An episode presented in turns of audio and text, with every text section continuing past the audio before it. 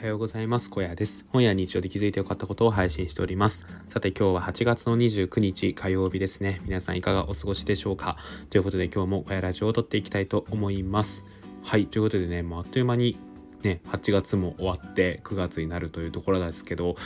なんかあっという間でしたね8月も。うん。なんか僕は8月はね転職の1ヶ月だったなっていうことを思っていて。でそんな転職活動が終わってですね。でもう気づいたら8月も終わりそうって感じですね。うん。9月がですね丸々1ヶ月まあ転職までの空白期間ということで開くのでまあちょっと旅行なんかしながらですねゆっくりしたいななんてことを思っています。まあもう十分ゆっくりしたんですけどね。はい。ということでですね、今日はそんな、えー、っと、この空白期間、空白期間というかですね、この給食から転職までを釣るまでの間ですね、僕、一時的にちょっとフリーランス的な働き方をしていたんですけど、まあそこから思ったことですね、えー、僕はフリーランスに憧れすぎていたということでね、お話をしていこうかなということを思っております。はい。ということでですね、まあ、こう、巷ではですね、どうなんですかね、フリーランスの働き方が、まあね、えっ、ー、と、まあ、いいよってことが言われていたりとか、おすすめだよってことが言われていたりとか、うん、あの、会社員よりもいいよってことが言われることが多いのかな、なんてことを僕は思っているんですけど、皆さんの認識はどうでしょうか？うん。で、えー、っとですね、これについて僕なりの考えということをね、お話をしていこうかなと思います。で、まあタイトルにもある通りね、憧れすぎていたということをね、書いている通りなんですけど、僕はですね、あのフリーランスっていうのを、まあ本当にこう一時的に3ヶ月くらい経験してみて思ったこととしては、あんまり合わないなっていうことを思いました。はい。で、それについてね、ちょっと深くね、言語化をした上でね、えー、話していこうかなということを思います。はい。であのですねこうやっぱり僕の周りの人を見ていてもそうなんですけどフリーランス的な働き方をしてる人結構多いんですよね。うん、やっぱりこう SNS 上でねつながってている人に関しては、まあ、会社員で副業という形の人もいるんですけど、まあ、それと同じくらいですね、フリーランスとして生きている人っていうのがね、いるんですよね。うん。で、まあ、僕の周りのフリーランスの方っていうのはですね、本当にこう、すごくて、うん。あの、月収なんていうのも多分会社員の頃よりも多分ね、えー、っと、多く得ている方が多いんじゃないのかなっていうことも思いますし、本当にですね、えー、っと、僕が話している、話を聞く限りでは、その本とかに書かれている、まあ、理想の働きき方を実現している方っていうのが本当に多いですよね。うん。なんかやっぱりこう土日とか、えー、平日ですねとかにこう縛られず、まあ、会社員っていうものにも縛られずに、まあ、自分のやりたいことをやって生きているっていうことを体験してる方がすごい多くてですね僕はその話を聞いていて本当にすごいなってことをねまあ今もそうなんですけど心の底から尊敬をしております。はいなかなかですねそういうことを羨ましいなって思っていてもですね実現できない人が多かったりとか、まあ、そもそも行動に落とし込まない人が多い中でそういったことをですねしっかりとしている人っていうのはですね本当にこれ僕すごいなってことを思うんですよね。うん、憧れを憧れだけで終わらせないみたいなことを言うと思うんですけどそういったことを実際にやっている人っていうのはですね、まあ、本当にすごいなってことをただただ思うんですよ。うんで僕はですねえー、っとまあ会社になる前かなぐらいからフリーランスっていう働き方を知ってですねまあそれは本とか YouTube とかで知ったんですけどあ世の中にはね会社に働かずにそうやって働いてる人とかもいるんだっていうことをね知った時に衝撃だったんですよねうん。なんかそんなね夫婦働き方があるんだってことを思ってましたし僕大学に入る頃っていうのはもうね大企業に入ることしか考えてなかったです。はいあのねまあずっとそういう教育を受けてきたってこともあるし安定した会社に入って安定した給料を得て安定した家族でねまあなんかそんな一生を終えていくんだろうなってことを思ってそこに疑問を持たなかったですね。うん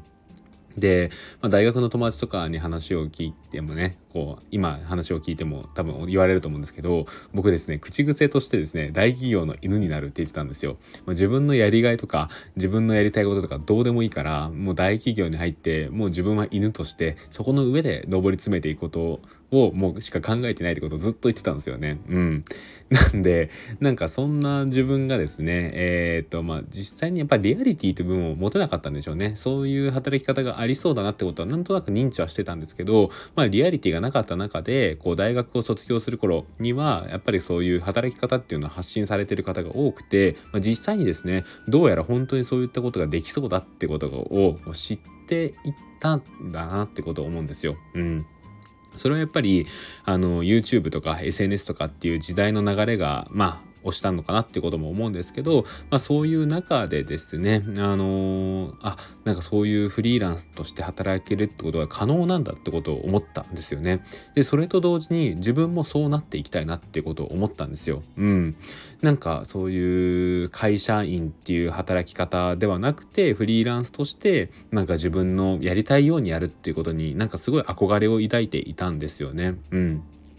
であのその会社に属さないで働くっっていうことに関してですね、まあ、より憧れを持つようになったのはやっぱり自分が、えー、社会人になってからだなってことを思います。うん、それまではなんか副業としてやっていくぐらいでいいのかなってことをね、まあ、大学院の頃は思ってたんですけど、まあ、大学院卒業して社会人になってですね、まあ、実際に僕は、まあうんまあ、世間一般的には大手と呼ばれるような会社に多分働いていたとは思うんですけどそこで働いていく中で、まあ、組織のしがらみというものを感じたりとかですねあののまあ本当自分よりも、えー、二回りぐらい下回り3回りぐらいですかね上の人たちと働くっていうことをする時になんかそういう人たちとの価値観が合わないところのまあ大変さみたいなことを知っていく中であなんかフリーランスって羨ましいなってことあとは自分もフリーランスになりたいなってことをこうよりですね現実的に思うようになっていったって感じなんですよ。うん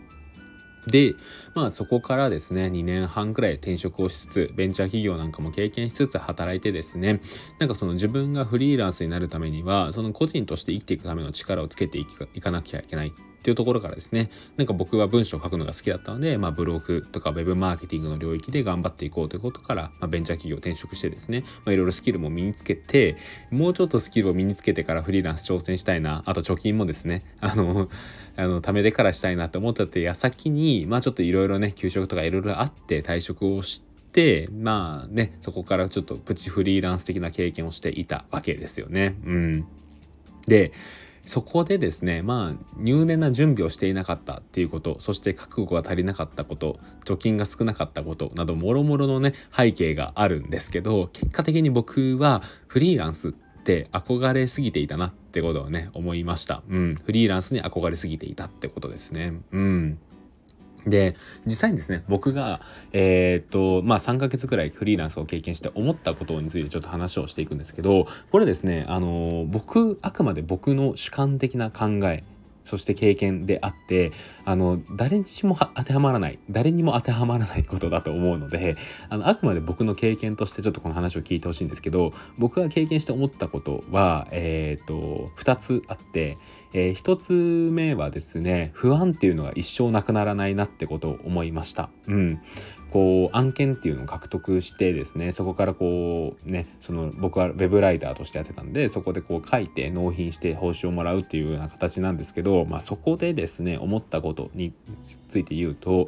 なんかそこのクオリティがこれで果たして大丈夫なんだろうかっていうことをずっと不安に思いますしこの案件継続して受けれるのかなってことも思うんですよ。でその継続が切れた場合にまたその案件を探すのすごい大変だなってことを思ってなんかそういうえー、っとまあ不安っていうのがずっとなくならないなっていうことを思ったんですよね。うん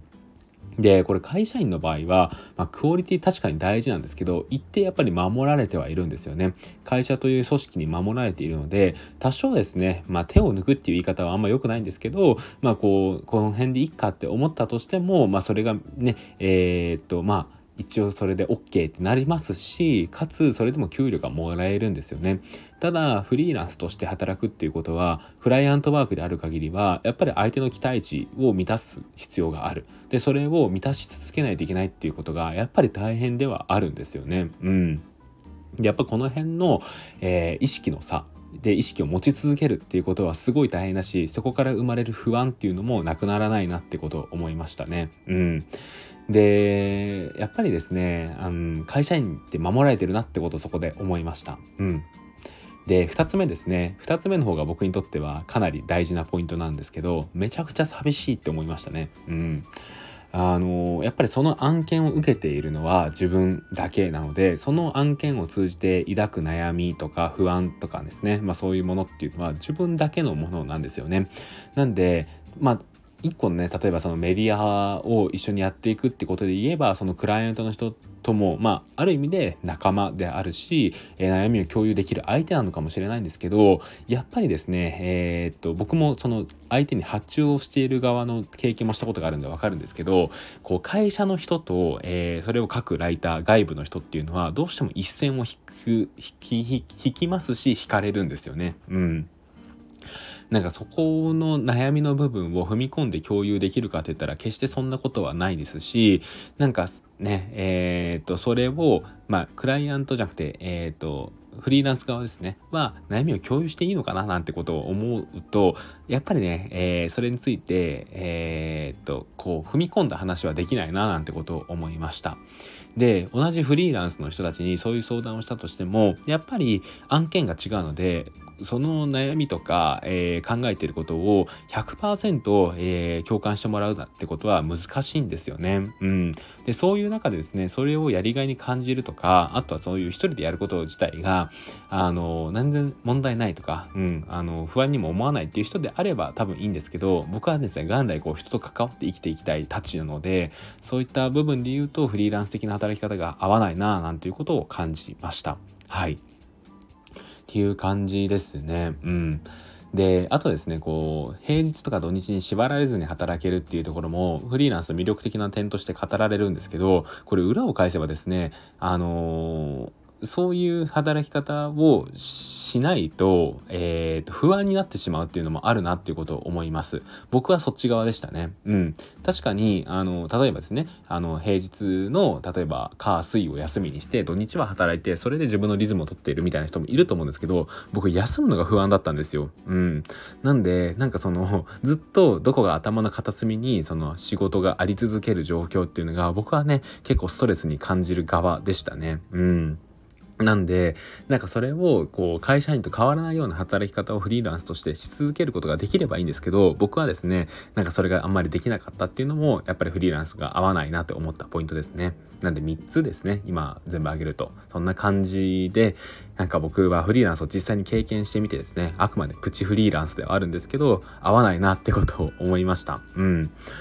でそうですね。なんかそのこれは自分がそのいわゆるフリーランスとして成功しているような、えー、稼ぎ方ができなかったからその言い訳としてなんか逃げる要因として探している部分があると言われればもうそれはね完全に否定はできないですね。確かにそういう一面もあってこういった、えー、自分がフリーランスで合わない理由を探していた部分もあるっていうのは理解しています。ただ、まあ、それを加味した上でも僕はフリーランスの働き方ちょっと難しいなってことを個人的には思いました。うん。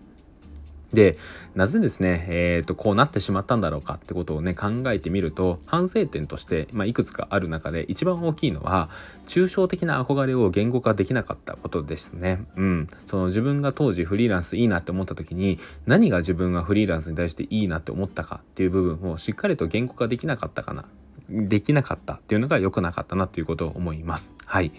そのあらかじめですねこうフリーランスになる前に、まあ、例えばフリーランスの土日とかに縛られない働き方に憧れるってことを言語化した上でじゃあそれってどういうところに魅力を感じてるんだろうかってことを深掘りしていった時に果たしてそれが本当にいい面だけなのかっていうことまでをこうフリーランスになる前にですね、えー、と言語化できていればまた違った、えー、と歩み方があったのかもしれないなということは思います。はい。